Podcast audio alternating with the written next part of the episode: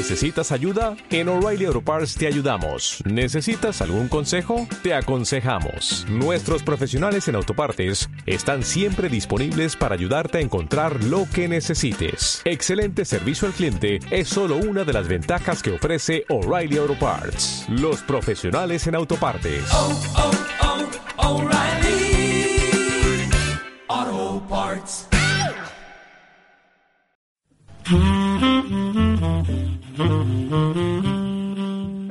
El podcast de Gimnastas Net, una retransmisión de audio en castellano a través de Internet sobre gimnasia artística. Hola, este es el primer programa del podcast de Gimnastas Net. Se publica el lunes 29 de enero de 2018. Si estás escuchando esto, quizás ya sepas por dónde van los tiros, pero si has llegado hasta aquí por caminos sinuosos y necesitas algo más de contexto para poder tomar decisiones informadas, como la de seguir escuchando o no, lo ofrezco ahora. Me llamo Cristina Martínez Jiménez, también conocida como Calitoe en Internet, y soy la persona que administra el sitio gimnastas.net cuando buenamente puedo o estoy de humor. En el año 2016, entre los meses de febrero y julio, participé junto a Ana, Patricia y Nines, saludos a todas ellas, en Podcast Asimétricas. Era un proyecto sobre gimnasia artística femenina que me sirvió para volver a estar en contacto con la gimnasia y en el que aprendí mucho. Pueden volver a escucharse los programas de Podcast Asimétricas y ver información sobre cada capítulo y también leer nuestra nota de despedida en la página podcastasimétricas.gimnastas.net.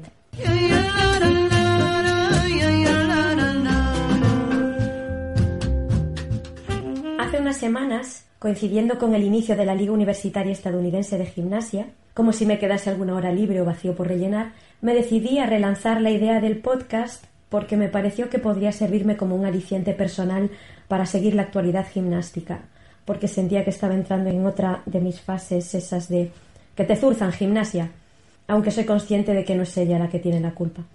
Y de paso seguir aprendiendo en esto del podcastismo y el comentarismo y quizás algún día llegar a formar parte de las élites tertulianas deportivas de este mi país o de cualquier otro.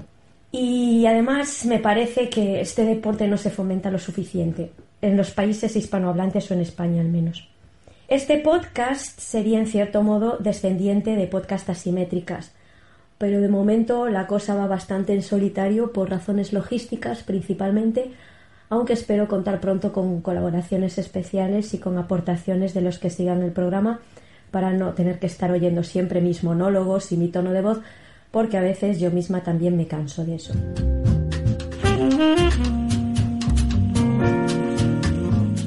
Para entrar en materia, creo que estaría bien recordar algunas cosas que han pasado en el mundo gimnástico desde el último programa de podcast aquel en el que participé. De momento me ciño a lo que ha ocurrido en salas de competición, luego ya hablaremos de otras cosas. Desde entonces hasta ahora se han celebrado, entre otras muchas competiciones, unos Juegos Olímpicos, unos Campeonatos de Europa y unos Campeonatos del Mundo. Supongo que si sois fieles aficionados a este deporte los tenéis todos bastante frescos en la memoria, sobre todo el último Mundial. Eh, yo aún estoy con el estrés postraumático, por cierto. Bueno, ahora recordamos y hacemos terapia.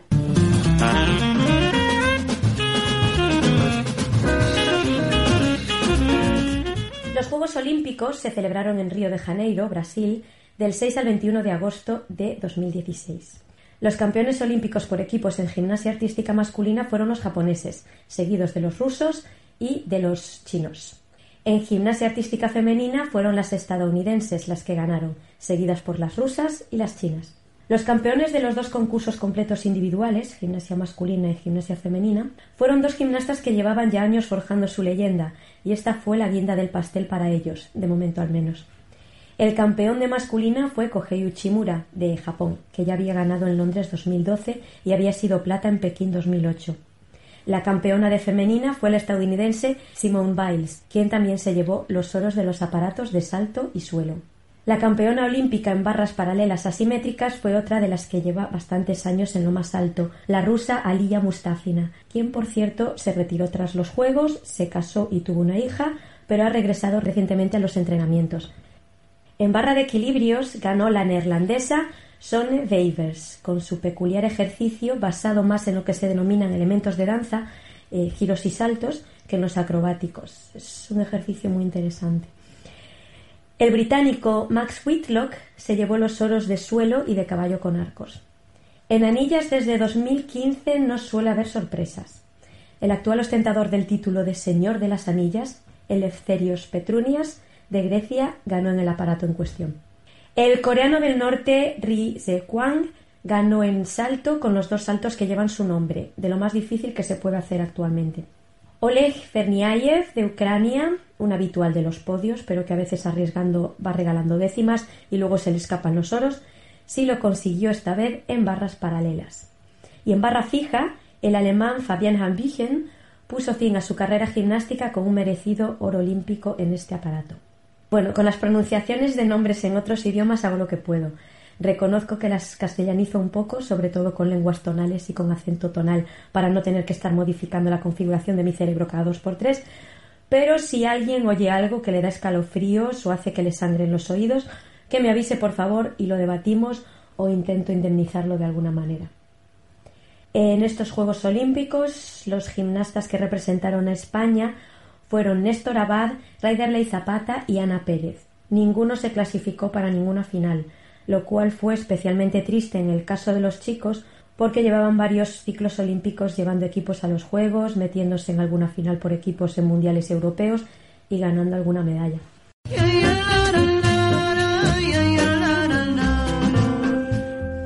De 2016 no comento ninguna nota porque en 2017 entró en vigor un nuevo código de puntuación, uno en gimnasia artística femenina y otro en gimnasia artística masculina, que será el que se aplicará hasta finalizado 2020. Y aunque las diferencias no son abismales, comparar notas entre un código y otro no tiene mucho sentido, creo. Bueno, quizás para comprobar que algunos ejercicios del pasado ciclo serían aún más competitivos en el presente o algo así. Ahora cuando hable de campeonatos de 2017 sí las mencionaré para que podamos ir comparándolas a lo largo de este ciclo olímpico 2017-2020, aunque es verdad que a veces hacen pequeñas modificaciones o introducen aclaraciones de un año para otro. Si alguien tiene un interés especial en que hable de los códigos de puntuación, puede expresarlo y me pongo a ello. Hasta puedo intentar traer a alguien que controle algo más que yo para que nos ilustre mejor.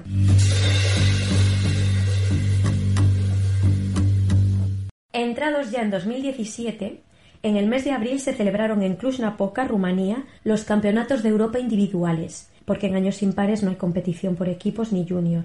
En artística femenina ganó el concurso individual completo la británica Ellie Downey, con un total de 55,765 puntos, que fue la quinta nota más alta en un concurso individual femenino en una competición organizada por la FIG o la WEG, la Federación Internacional de Gimnasia o la Unión Europea de Gimnasia.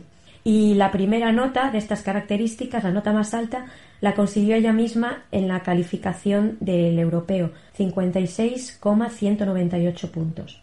En masculina ganó el ucraniano Oleg Ferniayev con un 85,866 puntos. Los oros por aparatos en artística femenina se repartieron así. Colin de Villard, de Francia, ganó el salto con una media de los dos saltos de 14,466 la duodécima mejor nota media de salto en 2017. Nina Derval, de Bélgica, ganó en asimétricas con 14,633, 6,1 de dificultad. Luego lo mejoraría en los mundiales. La casi eterna, lo de eterna se lo reserva Chusovitina, Catalina Ponor, de Rumanía, obtuvo el oro en barra de equilibrios con 14,566 puntos, 6,2 de dificultad. Y Angelina Mielnikova, de Rusia, enmendó su propia plana porque había tenido muchos fallos a lo largo de la competición, ganando el oro en suelo con 14,100 puntos, 5,4 de dificultad. Los títulos de campeones de Europa en los aparatos de masculina fueron suelo para otra leyenda de la gimnasia, el rumano Marian Dragulescu, con 14,500 y 6,2 de dificultad, para regocijo de su público, que a lo largo de 2017 comprobó cómo se fraguaba la debacle de la gimnasia rumana, salvo pequeños oasis en el desierto cortesía de sus gimnastas veteranos, como Dragulescu, como comentábamos antes, Ponor. Arcos para David Belyavsky de Rusia, con 15,100 puntos, 6,2 de dificultad. Con un poco de chiripa, porque al húngaro Berki lo penalizaron con tres décimas por tardar demasiado tiempo en empezar, que si no hubiese ganado. Anillas sin sorpresas. Eleftherios Petronias de Grecia ganó con 15,433 puntos, 6,3 de dificultad. Salto lo ganó Dalaloyan de Rusia, con una media de los dos saltos de 14,933. El oro de paralelas fue para el campeón del concurso individual completo, Oleg Berniayev, con 15,466, 6,4 de dificultad. Y el oro en barra fija para estos campeonatos de Europa fue para Pablo Brega de Suiza con 14,933 puntos, 6,8 de dificultad. Para los españoles este europeo fue nefasto en masculina. En femenina, Ana Pérez y Cintia Rodríguez consiguieron meterse en la final del concurso individual, donde finalmente quedaron decimotercera y decimonovena respectivamente. Ana Pérez con 51,333 puntos y Cintia Rodríguez con 51 puntos.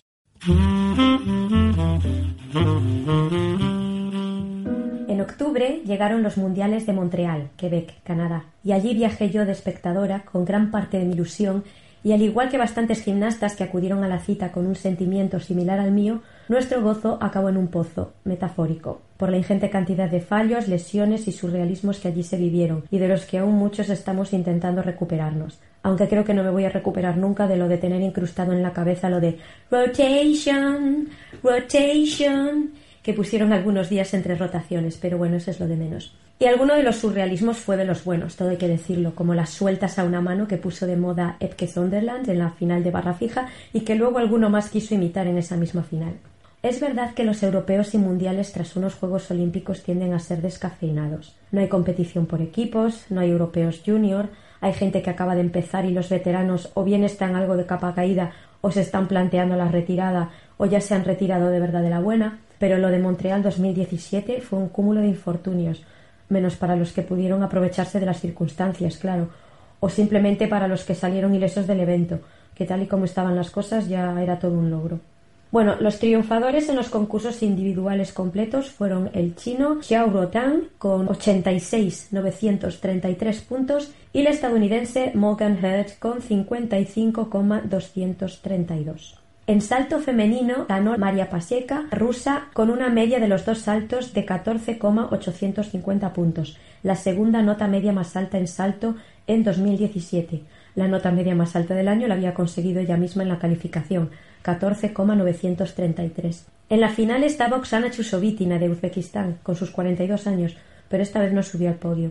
En asimétricas, el oro fue para la china Fan Yilin, con una nota de 15,166, 6,5 de dificultad, la nota más alta del año en este aparato otorgada en una competición internacional importante. En la final de barra de equilibrios, aparato protagonista de surrealismos también, porque las notas de las calificaciones no tenían ningún tipo de sentido, la que lo hizo mejor fue alemana Pauline Schäfer con 13,533, 5,5 de dificultad. Y en suelo, cuando parecía que ese día no iba a haber muchos sustos, la italiana Vanessa Ferrari se deja un Aquiles en la pista. Al final ganó la japonesa Mai Murakami con un 14,233, 5,9 de dificultad, para alegría de todos porque venía luchando por subirse al podio desde el día 1 y no le llegó la suerte hasta el último aparato. En masculina, el triunfador de las finales por aparatos fue el japonés Kenzo Shirai, que consiguió los oros de suelo y salto con ejercicios espectaculares. 15,633 en suelo con 7,2 analicemos el dato. 7,2 es una salvajada eso, de dificultad altísimo. Y 14,9 en salto, donde ganó gracias a la ejecución. No tenían los saltos más difíciles, pero muy limpios los dos saltos. En arcos ganó el británico y campeón olímpico en este aparato, Max Whitlock, con un 15,441, 6,9 de dificultad. Y en anillas os dejo adivinar quién consiguió el oro. El griego. Sí, Eleftherios Petrunias exactamente con la misma nota que en el europeo, 15,433, 6,3 de dificultad. En paralelas obtuvo el oro el chino Zhou Jingguang con un ejercicio limpísimo y 15,9, 6,8 de dificultad. Y en barra fija terminó ganando el único que no la lió de alguna manera en esa final, el croata Tim Servic con 14,433, 6,4 de dificultad. En esta competición, el español Rubén López fue uno de los caídos en el campo de batalla que se convirtió en Mundial de Montreal. Se cayó contra la barra fija en la primera rotación de la calificación, cuando ya casi estaba terminando un ejercicio que le iba bastante bien, y se le incrustó un diente en el labio. Pero bueno, se ha recuperado de ese bien, creo. A quien le fue mejor fue a Joel Plata, que consiguió meterse en la final de los 24 mejores, el concurso múltiple individual, y terminó vigésimo cuarto, con 76,698 puntos. De las chicas, solamente Ana Pérez consiguió pasar a la final individual, donde acabó vigésima con 49,266 puntos. Precisamente Ana Pérez Campos es la vigente campeona de España senior con 53,450 puntos. Segundo y tercera fueron las gimnastas de Baleares Claudia Culón Martín con 50,967 puntos y Cintia Rodríguez Rodríguez con 50,450. En chicos, el campeón de España de 2017 fue el olímpico Rubén López, el que se accidentó en Montreal, con 82,684 puntos, seguido por Joel Plata González, 81,8 y Alberto Tallón, 80,433. La campeona de España Junior es Emma Fernández, con 50,100 puntos, y el campeón de España Junior es Nicolau Mir, quien por cierto había triunfado unos meses antes en el torneo Mediterráneo Junior Comegym. En el Campeonato de España consiguió 77,733 puntos. Y con esto terminamos el repaso a las grandes competiciones internacionales desde mediados de 2016.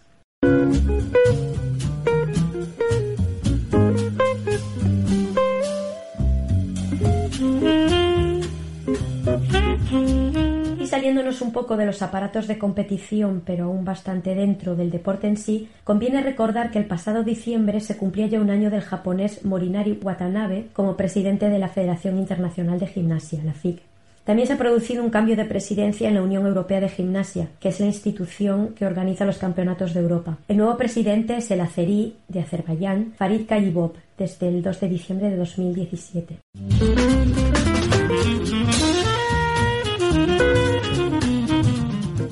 Pasamos ahora a comentar qué tal van los gimnastas españoles. Algunos estrenan cambio de categoría, pasan a junior o a senior y muchos empiezan ya a ponerse a punto para las primeras competiciones de la temporada, de las que hablaremos luego. Otros están aún recuperándose de lesiones y han pasado por el quirófano. Precisamente es lo que ha ocurrido con el campeón y la subcampeona de España recientemente. Rubén López se sometió a finales de diciembre a una operación de hombro cuyos detalles aparecen en la página web del equipo médico que lo trató, los doctores Manuel Leyes, César Flores y Eulogio Martín. Por lo que comentan los médicos, Rubén presentaba una lesión que se conoce como SLAP, una rotura del labrum anterior y una rotura parcial del supraespinoso en el hombro derecho. La intervención consistió en el reanclaje del labrum y la porción larga del bíceps y en una reinserción del supraespinoso, por lo que el gimnasta estará de baja entre cinco y seis meses aproximadamente, hasta junio o así. También han operado hace unos días, el 25 de enero, a Claudia Coulomb, que llevaba arrastrando una lesión de cadera desde hacía cuatro meses. En la página de la Real Federación Española de Gimnasia comentan que la han operado en Santander y ha sido el equipo del doctor Luis Pérez Carro. Tenía una rotura del labrum de la cadera y una lesión no habitual, un ganglión de ligamento redondo, dentro de un cuadro de choque femoroacetabular. Comentan que podría estar de baja entre cuatro y seis meses.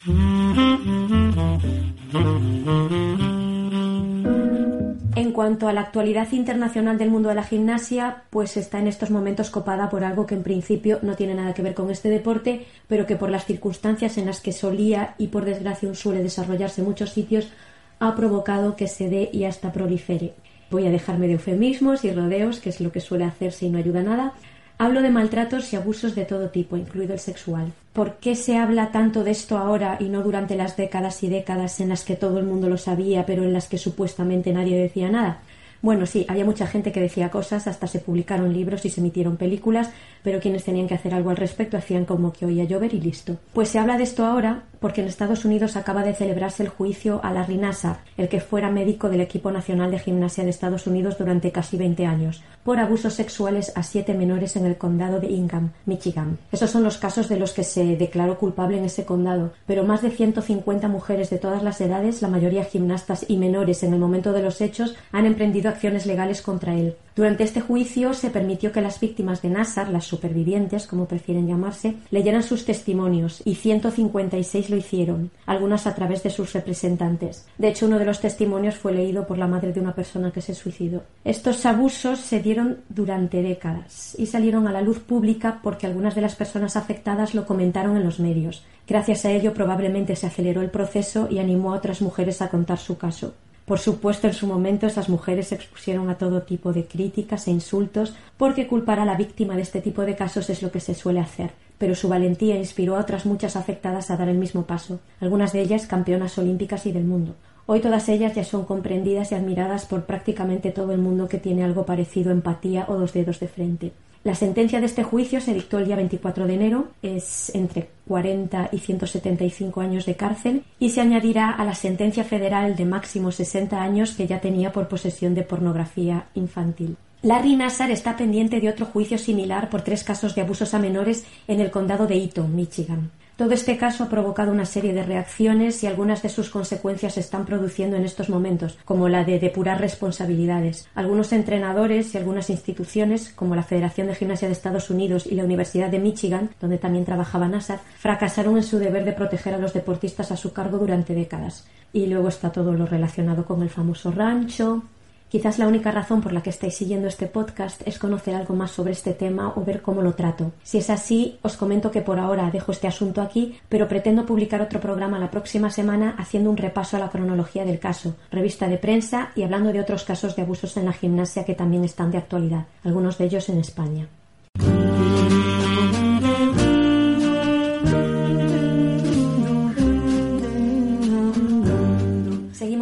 Con otros temas. Ya que estábamos con operaciones quirúrgicas, hablamos ahora de uno de los grandes que pasará la temporada en blanco para intentar recuperarse de sus lesiones tras varios años a tope y sin parar. Se trata de Oleg Verniayev, de Ucrania, al que ya hemos mencionado en varias ocasiones en el programa. Su entrenador Sartinsky comentó a los medios que Verniayev llevaba varios años sin vacaciones, que tenía una lesión en la pierna que le molestaba bastante desde antes ya de los Juegos Olímpicos y que en 2017 se había desgarrado un ligamento en un hombro.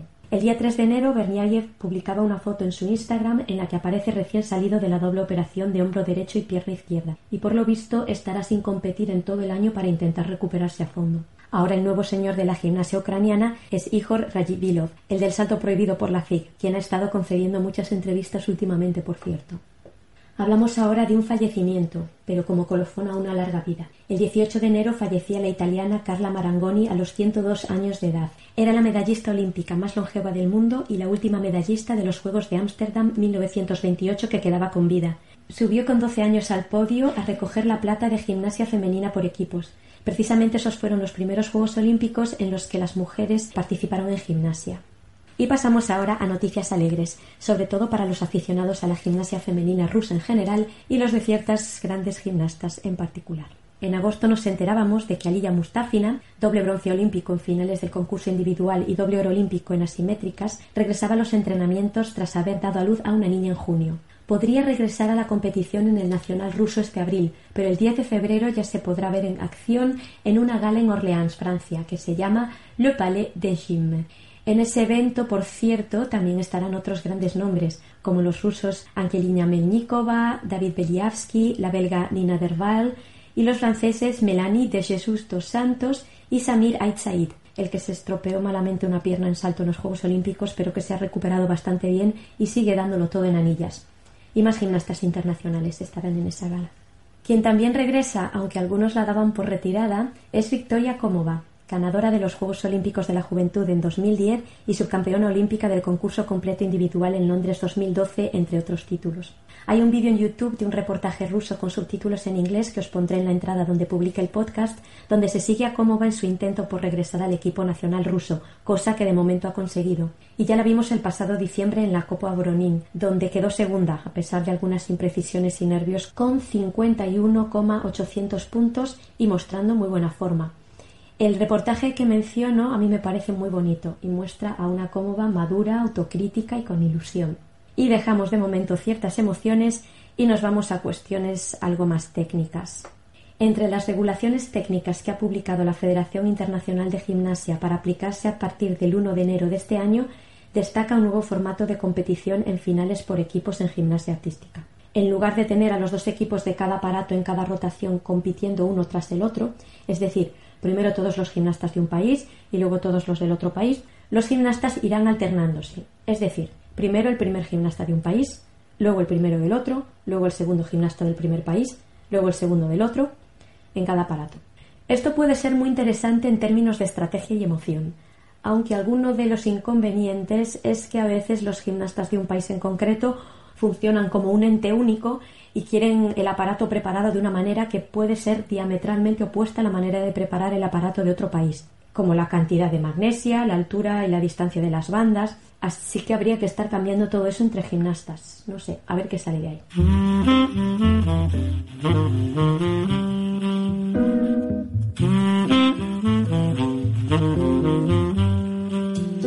Vamos ahora a revisar algunos estrenos, publicaciones o lanzamientos de material audiovisual o productos de ocio que tienen algo que ver con la gimnasia.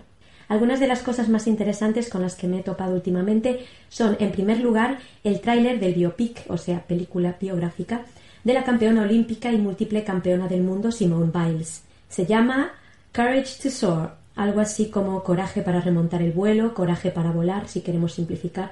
Aunque me gusta lo de remontar el vuelo porque a pesar de que en estos momentos es la gimnasta más laureada, está entrenándose de nuevo tras un año de descanso, por cierto, y tiene en mente Tokio 2020, ha pasado por momentos bastante difíciles en su vida y en su trayectoria gimnástica. Recientemente reveló que había sido otra de las personas abusadas por el ex médico de la Federación estadounidense, Larry Nassar, pero de este tema, como os comentaba, hablaremos en otro programa. La película está basada en el libro autobiográfico del mismo nombre. Bueno, el título completo del libro es Courage to Soar, A Body in Motion, a Life in Balance. Coraje para volar, un cuerpo en movimiento, una vida en equilibrio, algo así. Que se publicó el 15 de noviembre de 2016. Está dirigida por Vanessa Paris y la actriz que encarna Simone Biles es Jonte Gottlock, que además tiene formación como gimnasta y bailarina. Está previsto que la película se estrene el sábado 3 de febrero en la cadena de televisión por cable Lifetime. Por otro lado, he venido observando de un tiempo a esta parte que de momento tenemos al menos dos revistas digitales escritas en español especializadas en gimnasia. Son la revista del sitio web Gimnasia Latina y la revista de la Real Federación Española de Gimnasia. Supongo que otras federaciones hacen algo similar, aunque no me he puesto a investigar. Si alguien conoce otra revista digital en español sobre gimnasia, que me avise por favor y la comento. La revista de Gimnasia Latina se puede comprar por 1,5 dólares estadounidenses por número. La suscripción anual es de 12 dólares. Se envía por PDF al email que especifiquemos y por lo visto disponen del primer número impreso en papel y lo van a distribuir durante la primera mitad de 2018. La revista de la Real Federación Española de Gimnasia se distribuye gratis desde abril de 2017 a través de la página rfegimnasia.es barra revistas y en ella se habla de todas las disciplinas gimnásticas de la RFEG. Y un reportaje muy bonito que se ha emitido hace poco sobre gimnasia española es el que le realizó la cadena autonómica catalana TV3 a las chicas que se entrenan en el Centro de Alto Rendimiento de San Cugat, en Barcelona.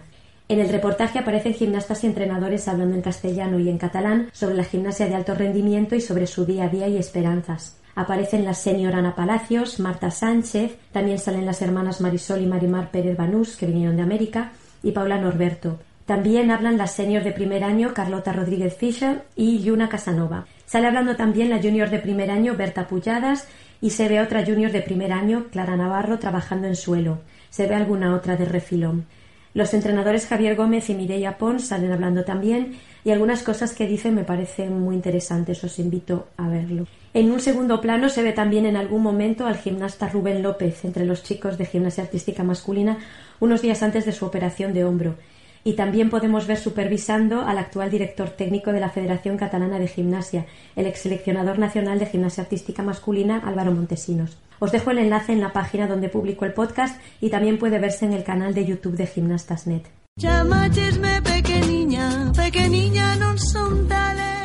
Bueno, hablamos ahora ya de competiciones. En los próximos programas tendremos una sección para comentar resultados, ejercicios y anécdotas de competiciones que se hayan celebrado, pero desde el comienzo del año yo diría que de momento no ha habido nada muy relevante a niveles junior o senior elite internacional. La marcha empieza precisamente a partir de ahora. La primera competición que puede resultar interesante para ver algunas figuras de la gimnasia internacional son los Reykjavik International Games, en la capital de Islandia. Se trata de un evento multideporte repartido en dos fines de semana con 16 deportes, algunos olímpicos y otros no. Entre ellos están la gimnasia artística masculina y femenina en competiciones senior y junior.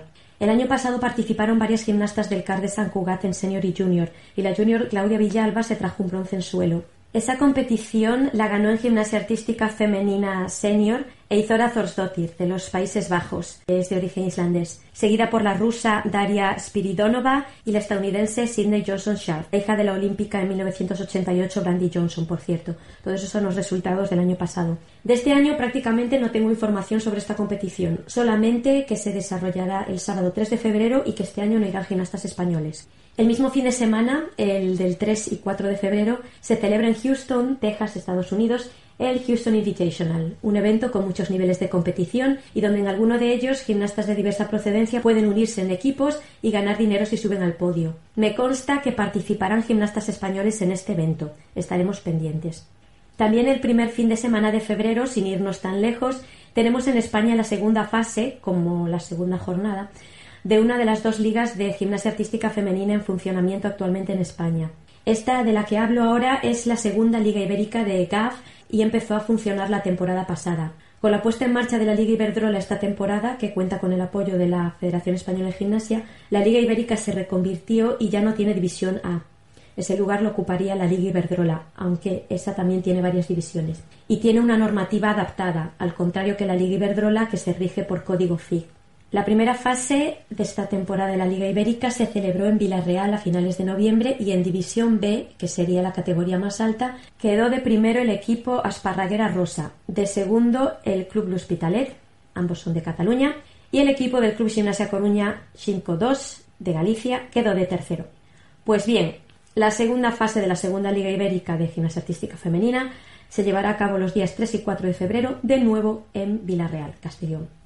La otra liga, la Liga Iberdrola, desarrollará su primera fase del 9 al 11 de febrero en Gijón, Asturias. El pasado 18 de noviembre se celebró en Salt, Girona, la fase clasificatoria destinada a emplazar a los equipos participantes en primera, segunda o tercera división. Los ocho equipos que esta temporada estarán en primera división son el Chelska de Baleares, Salt A de Cataluña, los Cantos Alcorcón A de Madrid, l'Hospitalet de Cataluña, Egiva de Cataluña, Terrassa de Cataluña, Granollers de Cataluña y Club Sur de Andalucía. Los de segunda división son el Salt B de Cataluña, las Mureras de Cataluña, Usona de Cataluña, la Salle Gracia de Cataluña, Tempo de Galicia, Pozuelo de Madrid, Coslada de Madrid y Vilasar de Cataluña. En tercera división están el Real Grupo de Cultura Covadonga de Asturias Grec de Baleares, Gimbal de la Comunidad Valenciana, Palma de Baleares, Las Rozas de Madrid, La Plana de la Comunidad Valenciana, Granullers B de Cataluña y La Salle Gracia B de Cataluña. Y también el segundo fin de semana de febrero, del 9 al 11, se celebra en Ilford, Inglaterra, el Campeonato de Inglaterra. El tercer fin de semana de febrero, los días 17 y 18, tenemos también varios eventos. Uno de ellos es la segunda edición de la Mallorca Gym Cup de gimnasia artística femenina, que fui a ver el año pasado y me lo pasé muy bien, por cierto. Tiene un desarrollo algo peculiar con las gimnastas divididas en varios grupos por nivel y edad, de modo que al final hay medallas para prácticamente todo el mundo. Hay clasificaciones individuales y por equipos, y acuden gimnastas de varios países de Europa y América. El Club Chelska se vuelca con la organización de esta competición que os animo a presenciar, si podéis. El año pasado al final hubo pizza para todos. Por cierto, que antes olvidé mencionar, bueno, es anecdótico, que Nicolau Mir, el actual campeón de España junior, es hijo del director técnico del club Chelska, Pedro Mir, entrenador de, entre otras, Claudia Coulomb y Cintia Rodríguez. Yo este año no podré ir a ver esta competición, pero estaré pendiente de si trascienden imágenes y resultados. Si alguien va, por favor, que nos comente la experiencia.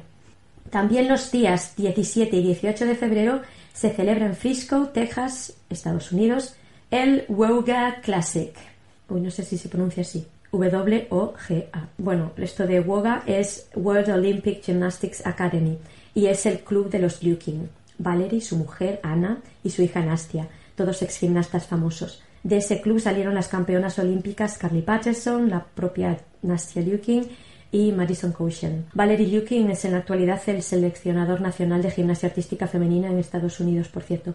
Bueno, ellos lo llaman el coordinador del equipo nacional. En resumen, que este club organiza este torneo Es un torneo de cierto prestigio en Estados Unidos y lleva varios años ya celebrándose. Este año contará con la participación de gimnastas de Bélgica, Canadá, China, Japón, Kazajstán, México, Panamá y, como no, Estados Unidos. Será también la última oportunidad para clasificarse para la Nastia Cup que se celebrará en marzo. Y el último fin de semana de febrero, del 22 al 25, tenemos la primera competición FIC del año y la primera Copa del Mundo de 2018. La Copa del Mundo de Melbourne, Australia. Será de tipo challenge, solo por aparatos. Veo en la lista de participantes a gente de Australia, Brasil, China, China Taipei, Croacia, Eslovenia, Filipinas, India, Japón, Kazajstán, Lituania, Malasia, Namibia, Nueva Zelanda y Singapur. He de reconocer que la mayoría de los nombres me resultan nuevos o poco conocidos, menos el de la eslovena Tiasha Kiselev, que se apunta a todas las copas del mundo habidas y por haber. Las otras copas del mundo de este tipo, por aparatos, en el circuito 2017-2020 son las de Cottbus, Alemania, Bakú, Azerbaiyán y Doha, Qatar. Cada una de esas ciudades organiza dos Copas del Mundo individuales por aparatos entre noviembre de 2016 y marzo de 2018. A los gimnastas se les otorgan puntos basados en los puestos en los que hayan quedado en cada etapa de la Copa del Mundo y luego los puntos de los tres mejores puestos del gimnasta se suman para determinar el ganador de la serie de la Copa del Mundo en ese aparato. Y los ganadores se anuncian en la última etapa, en Doha, en marzo de este año. Los primeros en cada aparato ganarán 5.000 francos suizos, unos 4.300 euros al cambio de hoy mismo, que está bastante bien para poder pagar un par de meses de alquiler en Barcelona. Luego, las competiciones de la Copa del Mundo individuales por aparatos que se celebren en 2019 y 2020 servirán como eventos de calificación para los Juegos Olímpicos de 2020 en Tokio. Así que es probable que veamos nombres más conocidos o gimnastas de más alto nivel en esas competiciones para aumentar sus probabilidades de clasificarse. Por lo visto, la competición de Melbourne podrá seguirse en directo a través de una retransmisión de vídeo en Internet. Os dejo el enlace en la publicación del podcast en Gimnastas.net, pero tened en cuenta que hay 10 horas de diferencia con ellos. Puede estar bien para sacarle partido al insomnio, pero yo personalmente creo que esperaré a verlo en diferido.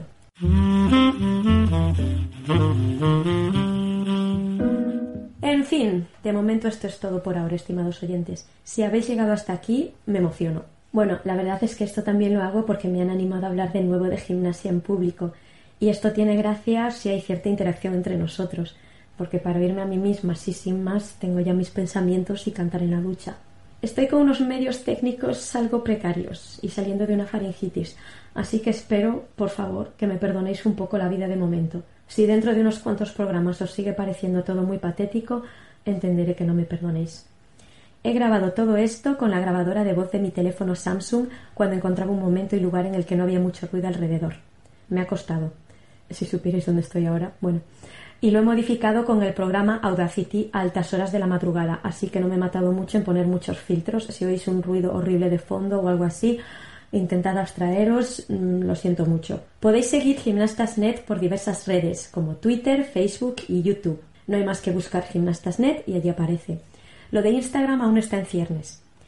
Si queréis enviar vuestras aportaciones y mensajes de voz al podcast, podéis hacerlo por medio de la dirección de correo electrónico podcast.gimnastas.net.